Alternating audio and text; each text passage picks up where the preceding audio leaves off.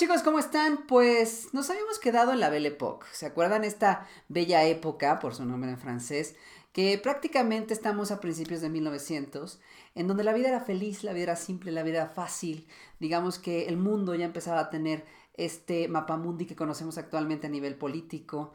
Eh, pues Estados Unidos estaba en un punto de desarrollo, estaba yéndole muy bien. En México estábamos en el porfiriato y estaba explotando pues claramente la revolución, pero este digamos que prácticamente el estilo de vida pues se tenía que ver mucho a la onda europea y estaba en tendencia la onda francesada, mientras que Inglaterra digamos que era pues el centro o el epítome o la cuna de la moda este, masculina, ¿no?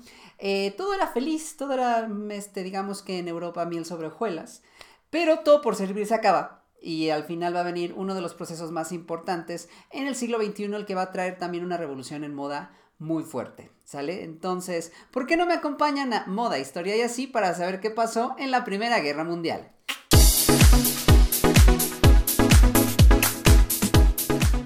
Hola chicos, ¿cómo están? Soy Manu Castillo y como usted lo acaba de ver, pues en efecto vamos a empezar a hablar de cómo es que sucedió esta situación y cómo es que se desarrolló un poco la Primera Guerra Mundial qué efectos trajo a nivel moda, a nivel tendencia, a nivel otros países, etcétera, ¿sale? Así que pues vamos a empezar un poquito otra vez retomando esta idea de que la vida era bella, de que todo era muy feliz. En 1900 creo que es 12 se nos había hundido el Titanic, o sea, estamos en esta onda todavía de la revolución industrial y ya había máquinas y los cruceros, o sea, toda una cosa, una maravilla, ¿no?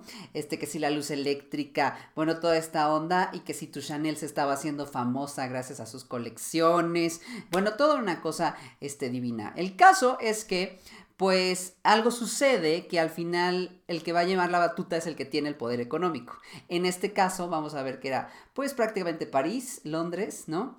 Este también, y, Italia, Italia, una parte de. Entonces, bueno, digamos que eh, quien llevaba esa parte siempre va a llevar la tendencia a nivel económico, a nivel moda, a nivel peinado, a nivel hasta arquitectura, etc. Entonces, digamos que por eso estaba dándose esta onda muy, muy afrancesada, que también estaba sucediendo eh, parte de las tendencias en lo que va a ser Alemania, ¿no? Bueno, todo era muy feliz, todo era muy bonito, pero empieza a haber situaciones. Nos vamos a ir un poquito al verano de Europa. ¿Sí?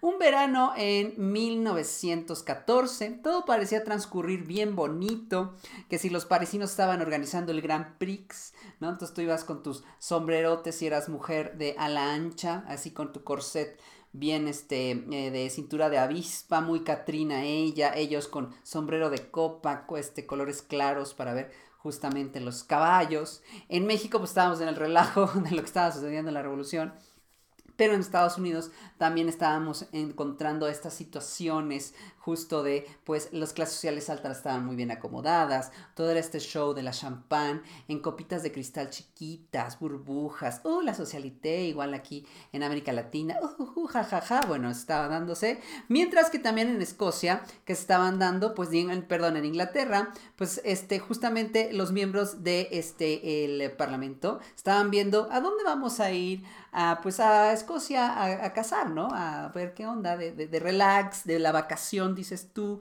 Bueno, entonces mientras que también el emperador Francisco José de Viena estaba viendo a qué balneario se iba de vacaciones, que si tu Winston Churchill quería irse de verano al Pacífico, o sea, todo el mundo aquí organizando bien padre su ida de verano, ¿no? Mientras nadie sabía qué es lo que estaba pasando. ¿Sale? Entonces, bueno, aquí estábamos viendo, para entender un poquito más la situación, se los voy a ir este, llevando poco a poco. Bueno, esto pasaba por un lado. Por otro lado, el pueblo serbio conmemoraba la batalla de Kosovo de 1389. ¿Esto qué quiere decir? Es que este, en el reino serbio había sido derrotado por los turcos, iniciando un largo periodo de sufrimiento bajo los otomanos. ¿Sale? Eso es lo que se estaba dándose en Kosovo. Para 1914, esta opresión representaba, estaba siendo representada por el imperio astrohúngaro. Entonces aquí se empieza a complicar la, idea. Entonces vamos de regreso. El pueblo serbio estaba conmemorando la batalla de Kosovo de 1389, donde el imperio turco otomano los estaba aquí, los, sometió, ¿sale? Entonces, este, en 1914, esta opresión está representada por el imperio astrohúngaro. Acuérdense que la historia va evolucionando y los turcos otomanos van a ser los sucesores de este imperio otomano. Bueno, entonces ese día, el 28 de julio, el archiduque Francisco Fernando de Habsburgo se le ocurre el chistecito de ir de visita a Sarajevo a dicho eventito. Todo muy bien, todo muy cool, todo aquí cada quien sus chelas. Y la cosa es que esta lleva a su esposa. Su esposa está embarazada de su cuarto hijo, o sea, casual decide ir todo el show completo y están muy emocionados y las visitas y si que si tu carro abierto, que si el confeti, ya sabes, todo ese show. Total, llegan a Sarajevo, se suben, saludan a todos y tras que les disparan. ¿Sale? Tú así de, ¿pero por qué? ¿Qué está sucediendo?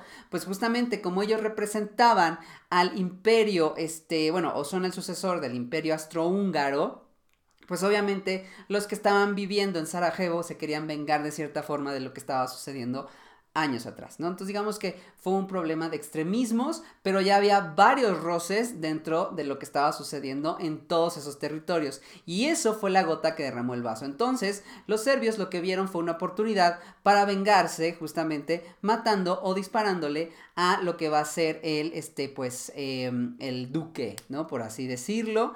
Lo que entonces hace que también maten a su esposa, siendo entonces o naciendo las primeras dos víctimas de lo que va a ser la Primera Guerra Mundial en 1914. ¿Esto qué trae? Bueno, pues que se empiecen a hacer llamadas, así como de, ocho, yo, Churchill, está pasando esto, no está pasando, pero ¿por qué? ¿Qué, qué, sucede? ¿Qué, va más para allá? Bueno, eh, el mundo estaba dividido en potencias mundiales, para que usted lo entienda mejor. Hay una que se llama la Triple Entente, en donde está Francia, Inglaterra y Rusia. ¿Sale? Ellos todos son amigos, para que usted lo entienda. Y la Triple Alianza, que es Alemania y el Imperio Austro-Húngaro. O sea, Alemania, Austria y Hungría. Todos ellos son amiguis, pero están del otro lado, ¿sale? Eh, con el chistecito este, fue que mataron al archiduque Austro-Húngaro en territorio Sarajevo. Por lo tanto, ese, ese, territorio, usted no lo sabe, pero está protegido por Rusia. Para que usted lo entienda mejor, eh, mataron a un astrohúngaro en un territorio enemigo, por así decirlo. Entonces, el imperio austrohúngaro le declara la guerra a Serbia, era obvio, ¿no? Pero ¿qué crees? Pues Serbia estaba protegida por Rusia. Al final, Rusia le dice que defiende a Serbia, declara la guerra hacia Hungría, y entonces, ¿por qué no? Viene Alemania, ¿no?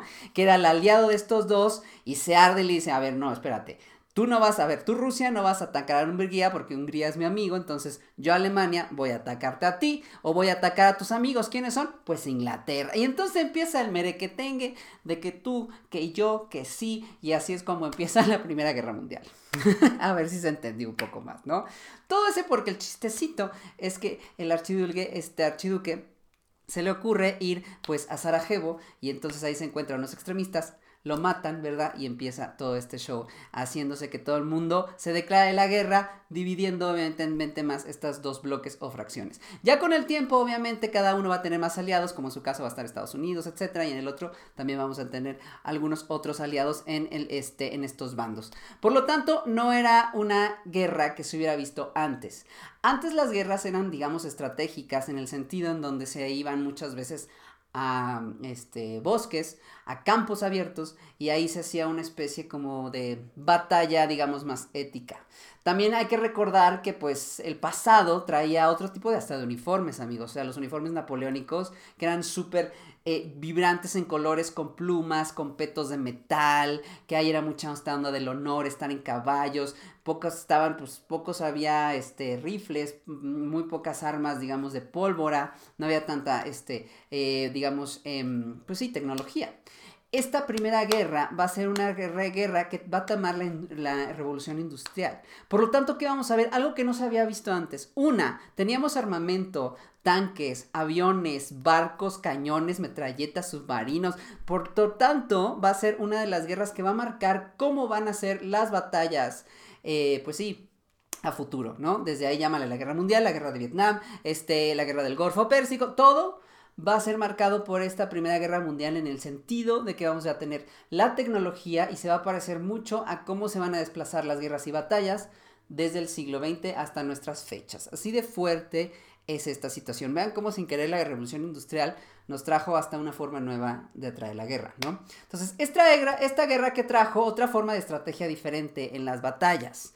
Eh, una de ellas eran las famosas trincheras. No sé si usted las conoce, les voy a platicar que es una trinchera. Bueno, pues cuando tú estabas en la guerra, digamos que nosotros somos soldados ingleses y vamos a, a, este, a pelear contra los alemanes. Entonces, eh, saliendo de las este, de, ¿cómo se llama? respectivas ciudades que eran límite, en los campos nosotros hacíamos una trinchera que era una especie de hoyo que muchas veces podía eh, pues tener una profundidad de dos metros con longitudes muy largas, podían ser longitudes kilométricas. ¿Por qué? Porque era una especie de eh, hueco que era también serpenteante, ¿no? En ese hueco también no nada más medía dos metros, a veces podía medir seis, a veces volver a subir, porque en esos huecos también se hacían pequeños, digamos, como cubos o como cuartos, en donde pues eran la parte donde se hacían las estrategias de batalla, donde se este, escuchaban noticias del otro flanco, etcétera, etcétera, y obviamente donde dormían los, los este, soldados o también donde comían, ¿no? Entonces, estos eran las famosas trincheras. Eran estos, hasta a veces parecían pequeños laberintos en donde este, pues, se protegían los soldados. Y tú dices, ¿y eso qué? Bueno, cuando tú salías de la trinchera, digamos que te llegaba la tierra alrededor de esta zona, salías con tu rifle, para entonces tú este, apuntar a al enemigo. El enemigo también estaba protegido por trincheras o por barricadas.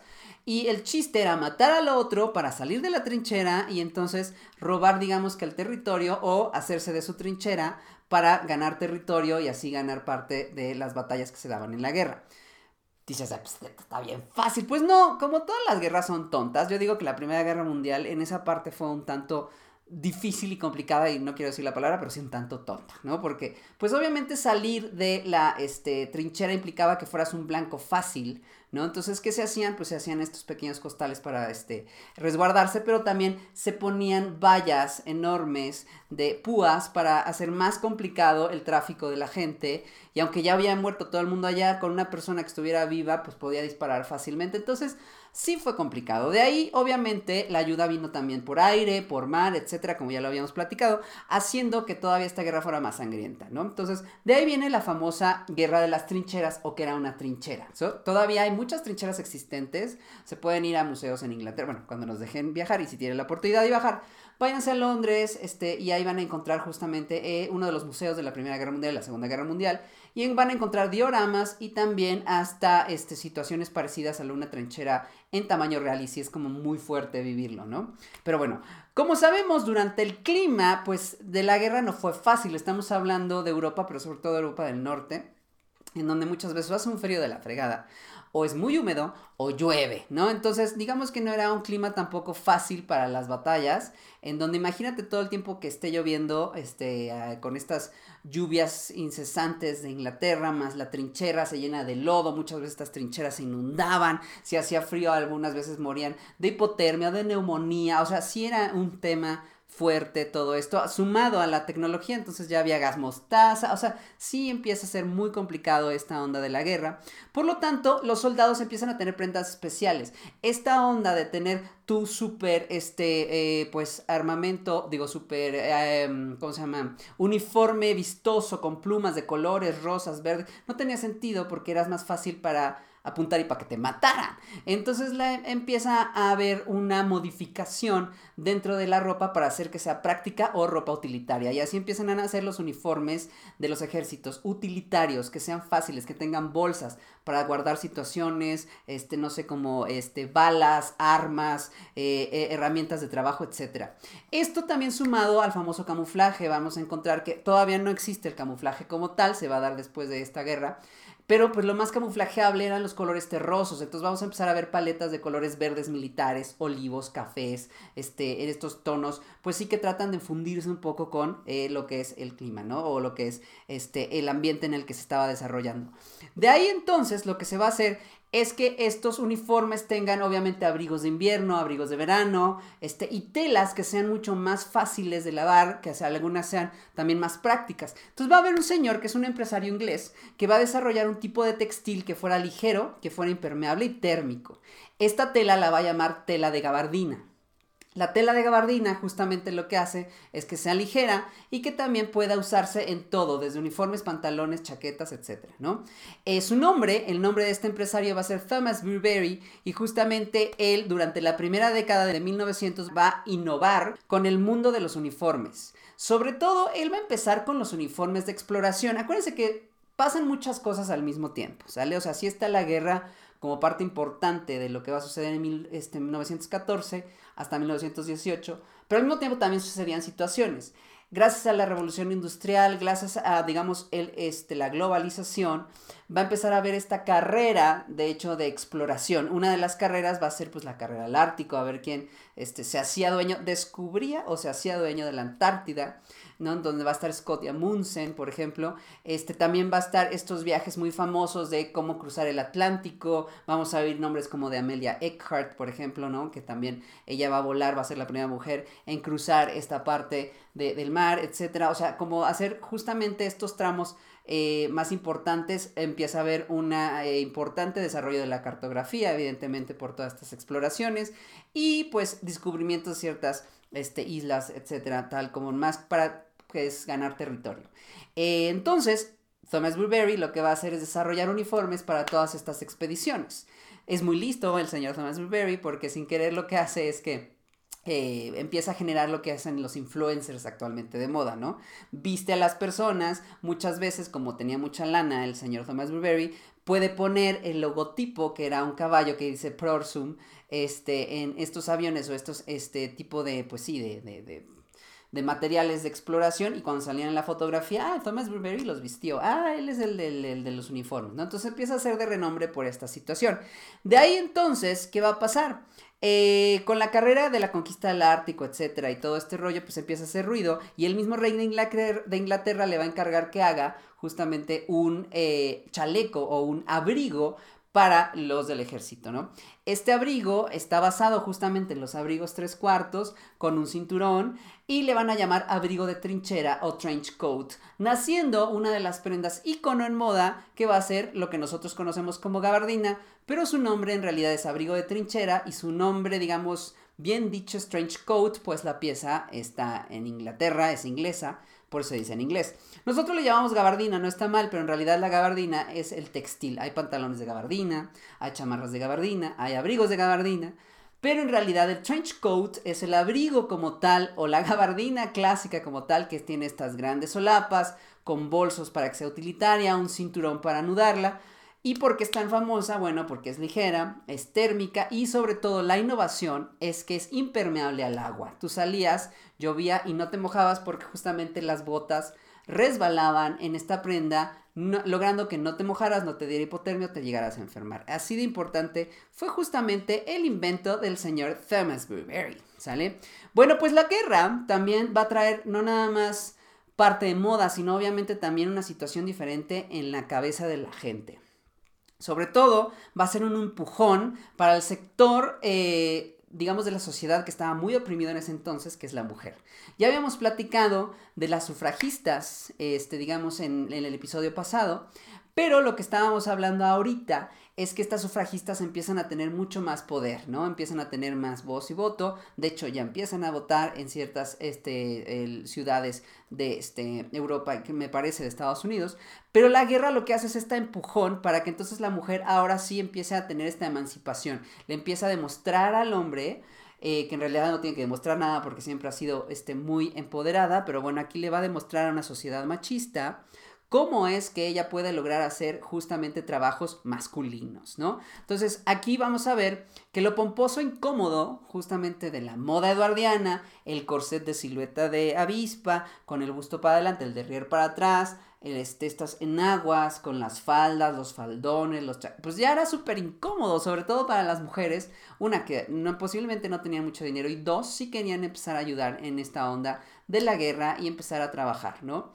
Por lo tanto, va a empezar a ver justamente sustituciones. Vamos a ver que la mujer va a sustituir a los trabajadores desde conductores de transvías, desde revisores de autobús, soldados, también va a haber cuerpos voluntarios de mujeres de este, en hospitales. Entonces la mujer va a ser enfermera, pero también va a ser, este, algunas van a ser este, conductoras de autobús, otras van a ser las que van a revisar los billetes en los, este, en los trenes, otras van a dar justamente comida a estas personas en los hospitales o en las trincheras o en los campos y pues ahí también hasta gente que, mujeres, que van a empezar a ayudar hasta labores de limpieza en grandes este, edificios que se dedicaban justamente a inteligencia, todo este tipo de situaciones, ¿no? Antes no existía, acuérdense, y si lo hacía, lo hacía la gente del servicio, no se, no se, se sentía como si fuera una especie de trabajo digno. Actualmente ahorita trabajar tú en eso significaba en la Primera Guerra Mundial que estabas ayudando a poniendo tu granito de arena en esta guerra, ¿no? Entonces, aquí es a donde nace un término que se llaman las land girls o las chicas que trabajaban en la tierra también, que araban, que tal, que hacían cosas todos esos arados y este, eh, digamos, eh, granjas y todo este rollo para dar comida para los soldados o para los voluntarios, ¿no? También había gente o chicas que eran este, leñadoras justamente para generar o este, algún cuartel o esa madera se necesitaba para alguna otra cosa de construcción, etcétera. Entonces ellas se llamaban land girls, teniendo también su respectivo uniforme.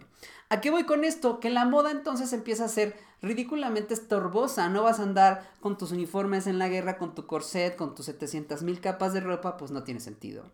Entonces lo que hacen es empezar a utilizar ropa más práctica. Empezamos a encontrar otro tipo de, de este corset y aquí es a donde va a entrar un señor que se va a llamar Paul Poiret. Paul Poiret va a ser uno de los primeros diseñadores y al cual se le adjudica, junto a Chanel, pero bueno, ahí hay una pelea, ya saben, de artículos, escritores y este, autores, que si Chanel lo quitó, que si no, pero bueno, muchos coinciden en que Poiret va a ser el que libere a la mujer del corset. Este, hay varias eh, referencias en donde se dice el por qué. Y mucho es porque necesita ser utilitario. Y dos también porque Poiret dice, esa cosa es una opresión. O sea, ¿qué hace? Hace que el busto se vea plano y redondo, meta el derrier para atrás, es una silueta horrorosa. Ah, bueno, para a Poiret básicamente le parecía que el corset era feo visualmente, estéticamente y ergonómicamente hablando. Entonces, Poiret, que es decorador, pintor, escritor, salido de la escuela de Worth, ya habíamos platicado de Worth en la, vez pasada, el diseñador Charles Worth, fue también uno de los pioneros en quitar esta prenda. Decía que era ridículo y aparte lo que hacía es que en realidad el corset era como un brasier. Acuérdense, en ese entonces lo que hacía era sostener el busto porque no existía el brasier como tal. Entonces, él lo que va a hacer va a introducir lo que a futuro va a ser el brasier. ¿No? Haciendo primero una especie como de faja, no le quiero llamar elástica porque todavía no había tanta esta onda del elástico, pero era una faja baja recta en donde ya la silueta de S itálica ya no estaba de moda. Por lo tanto, te tenías que ver derechita y esa era, este, la, otra vez la silueta actual, verte erguida, ¿no? De ahí vamos a ver que del otro lado del mundo, en Estados Unidos, va a haber una mujer neoyorquina que se va a llamar Mary Phelps Jacob. Pues Mary Phelps Jacob va a ser una mujer que en 1913 se estaba colocando un día un vestido de noche y este vestido estaba un tanto más ceñido al cuerpo y se hacía notar su corset y se veía espantoso. Entonces ella lo que decidió fue quitarse el corset para, este, digamos, tomar dos pañuelos blancos y anudarlos justamente con un pedazo de tela, naciendo así dos triángulos, anudándolos, naciendo así el primer sujetador. ¿Sale? Entonces se dice que ella eh, patenta la idea del sujetador y que luego va a ceder los derechos de la patente a, Warner Brothers Corset Company. No tiene nada que ver con Warner Brothers el cine, no, pero bueno. Y entonces así es como es otra versión del corset, de cómo el corset se pierde y cómo nace el bra. Obviamente les digo que hay otros autores, habrá también muchos inventores que quedaron en el olvido, nunca sabremos eso, pero se digamos que se le debe la invención a el brasier Mary Phelps Jacob y a que se le quita el corset a este justamente Paul Poiret, ¿sale? Entonces digamos que se fusionan estas dos situaciones. Eh, y tiene sentido, porque imagínate, si ya no tengo corset, pues tengo las niñas al aire, también es un poco incómodo para las labores del trabajo, entonces necesita el sostén, por eso se llama así el brasier, sostén, porque sostenía el busto, y entonces hacía que fuera más práctica la vida del trabajo. Vean cómo la guerra también nos trajo que sea más práctica la ropa. Y como muchas veces una ropa incómoda, una ropa para lucir, una ropa para ser fashionista y no me toquen, es tiene que ver mucho con situaciones de este pues eh, dinero, ¿no? Con situaciones de abundancia económica en un país. Cuando no hay abundancia económica se necesita labor de trabajo y la labor de trabajo que trae ropa utilitaria. Entonces vean cómo otra vez estamos empezando justamente en esta era de digamos, ropa que sea más fácil de usar para la guerra, ¿no?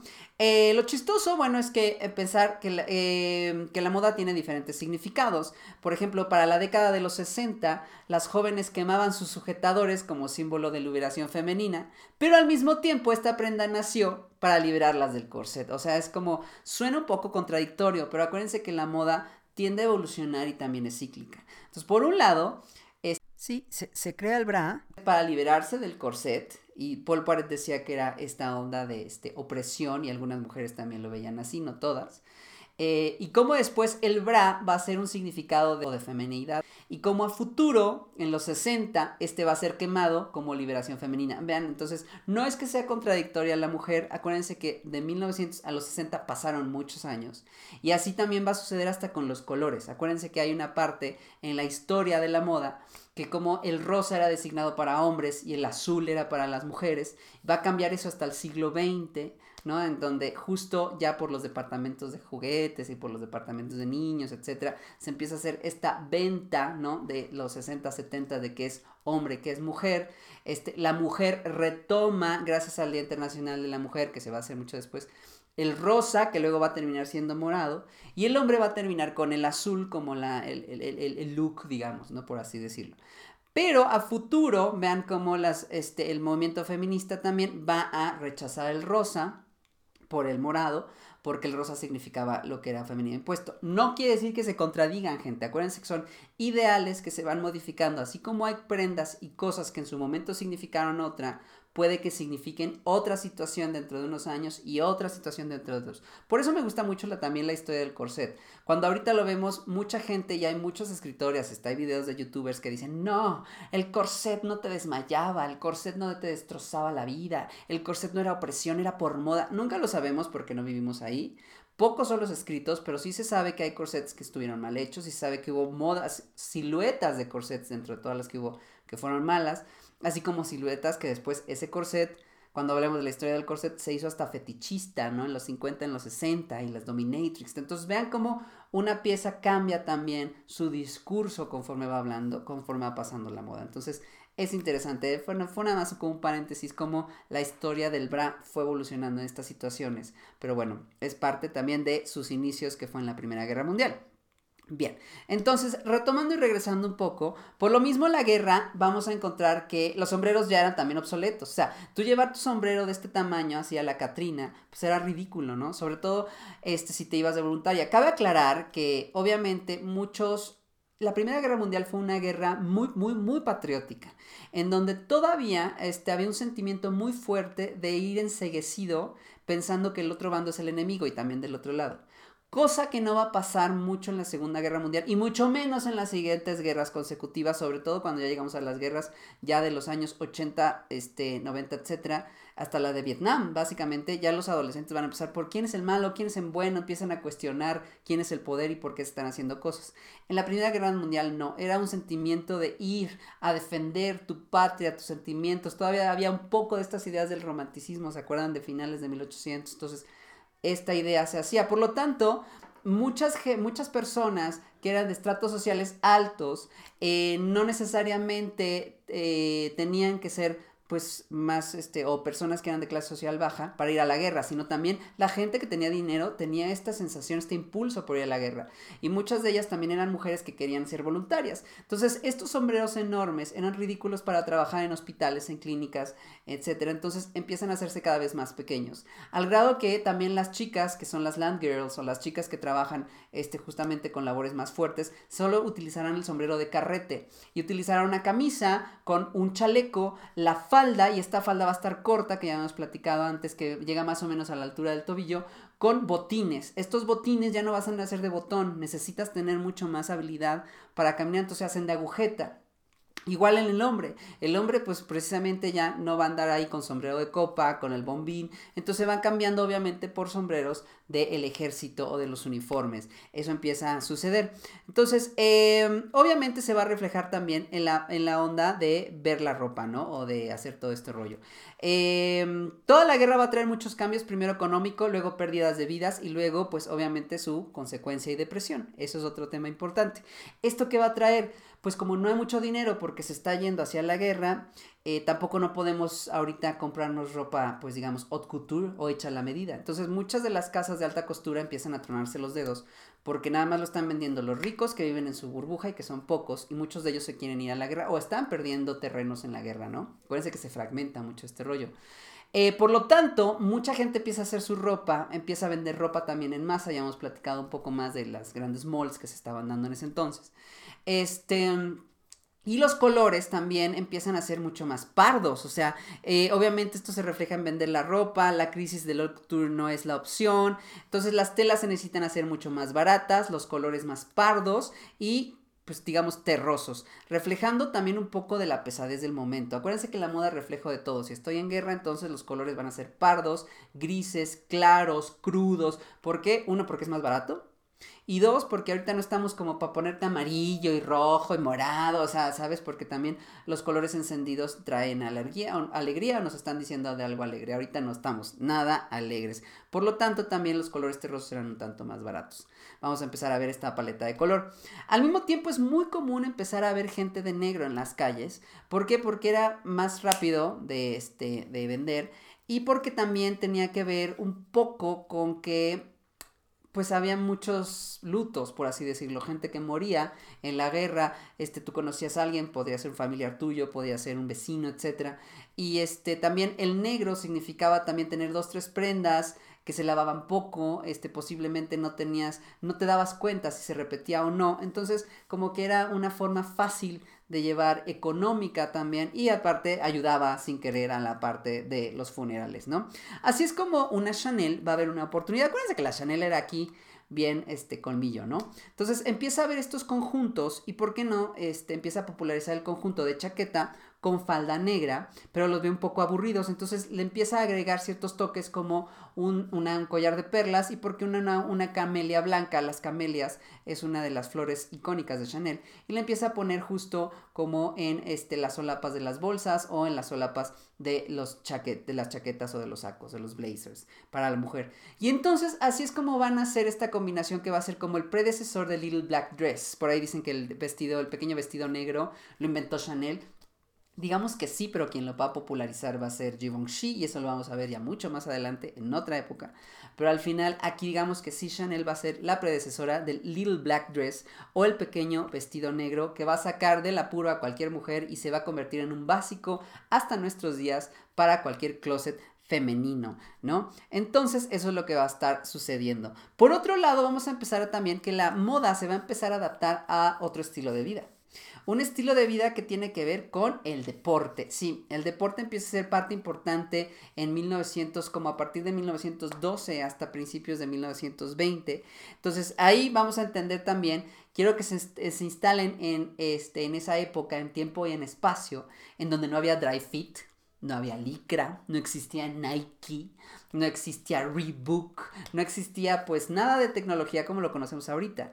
¿Cómo jugaban deporte antes? Si no existía, pues utilizaban pantalones de vestir, camisas que fueran de lino, suéteres, o sea, era muy, muy incómodo. De hecho, no es raro, si me voy todavía más para atrás, para la época ahí de los Luises XIV, 1600, 1700, que utilizaran una camisa, la sudaban como cerdos, se la quitaban la tiraban y los sirvientes le ponían una limpia, ¿no? Entonces imagínate que había de haber olido, pero bueno, eso es otro tema.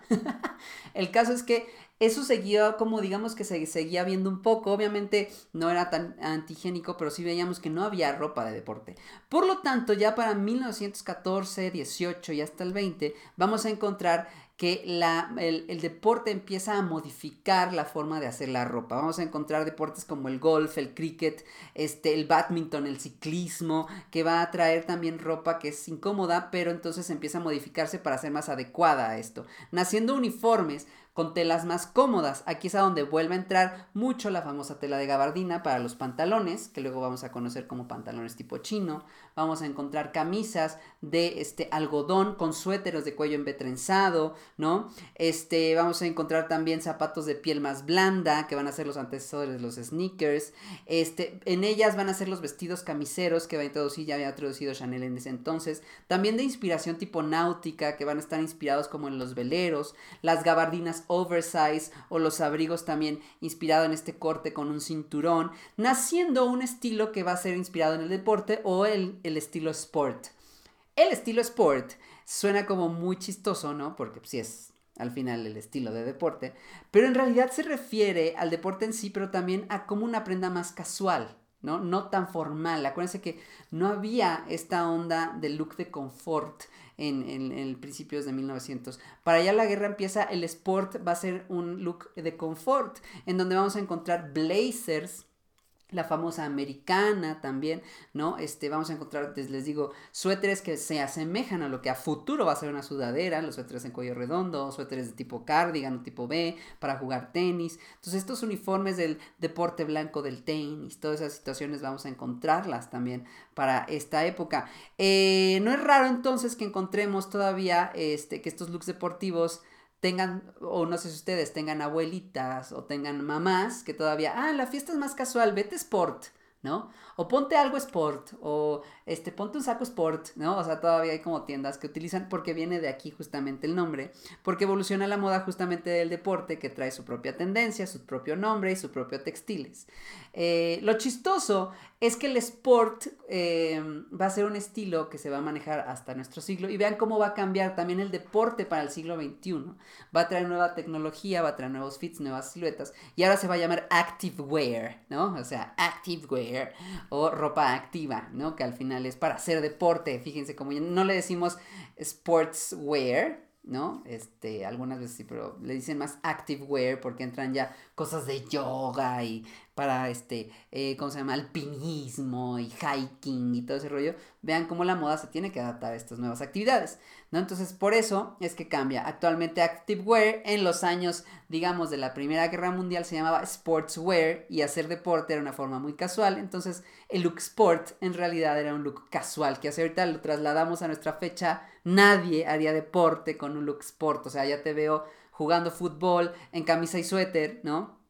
O este, eh, jugando este golf también eh, con eh, un saco y, camisa, o sea, no, pero bueno, esa era parte interesante de esta onda, ¿no? Entonces, bueno, todo esto mientras sucede en Europa, se deshacía la guerra, se deshacían en muertos, la pobre gente lloraba, ¿no? Entonces, este, pero pues, ¿quién veía de lejos, amigos? Acuérdense, este juego de la guerra es bien interesante porque se está destrozando Europa, se están matando. ¿Quién veía de lejos? Así, ¿quién, quién no estaban ahí en el territorio y echaban nada más la lana y a sus hombres? Pues Estados Unidos, ¿no? Entonces, Estados Unidos va a ser una economía que va a empezar a crecer justo en, la, en el tiempo de la Primera Guerra Mundial. Uno, porque está viendo de lejos y está mandando gente. Dos, porque desde hace mucho tiempo, sabe, Estados Unidos siempre ha sido medio lúgubre en esta onda de las guerras y también está financiando, no te creas, pues guerras este, armamentistas desde ese entonces. Entonces, pues está ganando muchísimo dinero que se va a reflejar en la siguiente década, ¿no? Entonces vamos a ver justamente cómo este empieza a ver o a emancipar como una especie de potencia mundial. Dentro de ellos empieza la tendencia que empieza a choquear a la gente, ¿no? Que es las actrices y las bailarinas. Eh, eso se da alrededor del mundo. Eh, digamos que mientras se sucedían todas estas situaciones todavía había pues diversión.